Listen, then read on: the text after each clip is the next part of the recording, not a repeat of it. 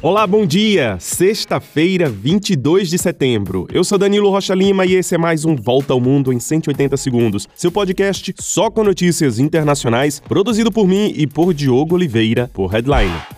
Começamos com notícias do Papa Francisco, que chega hoje à cidade francesa de Marsella, que não recebia um pontífice há mais de 500 anos. Francisco deve fazer um apelo para que o mundo seja mais atento à situação dos migrantes, principalmente no mar Mediterrâneo. A viagem do Papa Francisco, que se termina amanhã com uma missa no estádio da cidade, coincide com o aumento no número de migrantes que cruzam o Mediterrâneo e chegam principalmente na Itália. Desde o início do ano, mais de 2.300 migrantes morreram tentando fazer a travessia. A mensagem de compaixão e de acolhimento do Papa pode irritar uma parte dos católicos franceses, principalmente os conservadores, que estimam que o país não deve acolher todos os migrantes.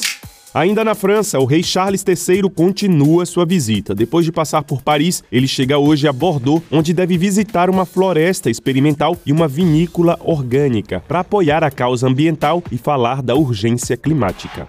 E cruzamos agora o Oceano Atlântico e vamos para o Canadá, onde o presidente ucraniano Volodymyr Zelensky chegou para uma visita e recebeu do primeiro-ministro Justin Trudeau todo o apoio necessário no conflito contra a Rússia. Zelensky deve também discursar diante do parlamento. Antes, o líder ucraniano recebeu o apoio do presidente americano Joe Biden por meio de um pacote de mais de um bilhão e meio de reais em ajuda militar, mas sem os mísseis táticos pedidos por Kiev. Zelensky também enfrenta o ceticismo ceticismo do Partido Republicano, que se recusa cada vez mais a enviar ajuda aos ucranianos.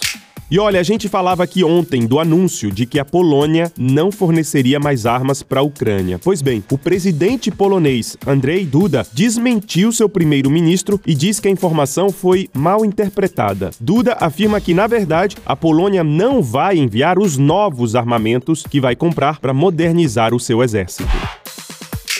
Vamos com mais notícias sobre a diplomacia internacional. O presidente da Síria, Bashar al-Assad, está em visita pela China, a primeira em 20 anos. O líder sírio tenta quebrar o isolamento do país causado pela guerra civil iniciada lá em 2011, por meio da aproximação com países árabes e asiáticos. Do outro lado, a China intensifica relações com países que os Estados Unidos tentam evitar. E agora um recado de Gaia Passarelli. Bom dia, 180. A edição de hoje da Mirante tem dois assuntos principais. Primeiro, a votação que derrubou o marco temporal e segundo, o discurso do presidente Lula na ONU. São dois acontecimentos da semana que estão sendo tratados com a devida importância pelos principais canais da imprensa independente no Brasil e que você encontra na nossa seleção. Para receber ainda hoje de graça no e-mail, é só assinar em headline.com.br/mirante. Um bom fim de semana para vocês. Olha, o corpo do artista Fernando Botero, morto na semana passada, chegou à Colômbia para receber as últimas homenagens. Sua cidade natal, Medellín, decretou luto oficial de sete dias. O pintor e escultor colombiano mais conhecido no mundo será em seguida sepultado na Itália.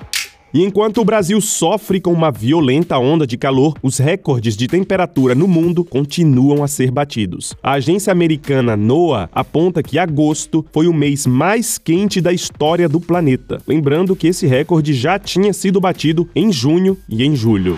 E é isso, a gente fica por aqui. O abraço dessa sexta vai para Neila Lima, G, Felipe Faria, Tibério Burlamac e André. Façam como eles, deixem suas mensagens na nossa caixa de texto. Queremos saber o que vocês acham do nosso podcast. Compartilhem também o nosso 180 com amigos e a família e, sobretudo, nas redes sociais. E confiram headline.com.br. Para vocês, um excelente dia, um grande abraço e um bom fim de semana.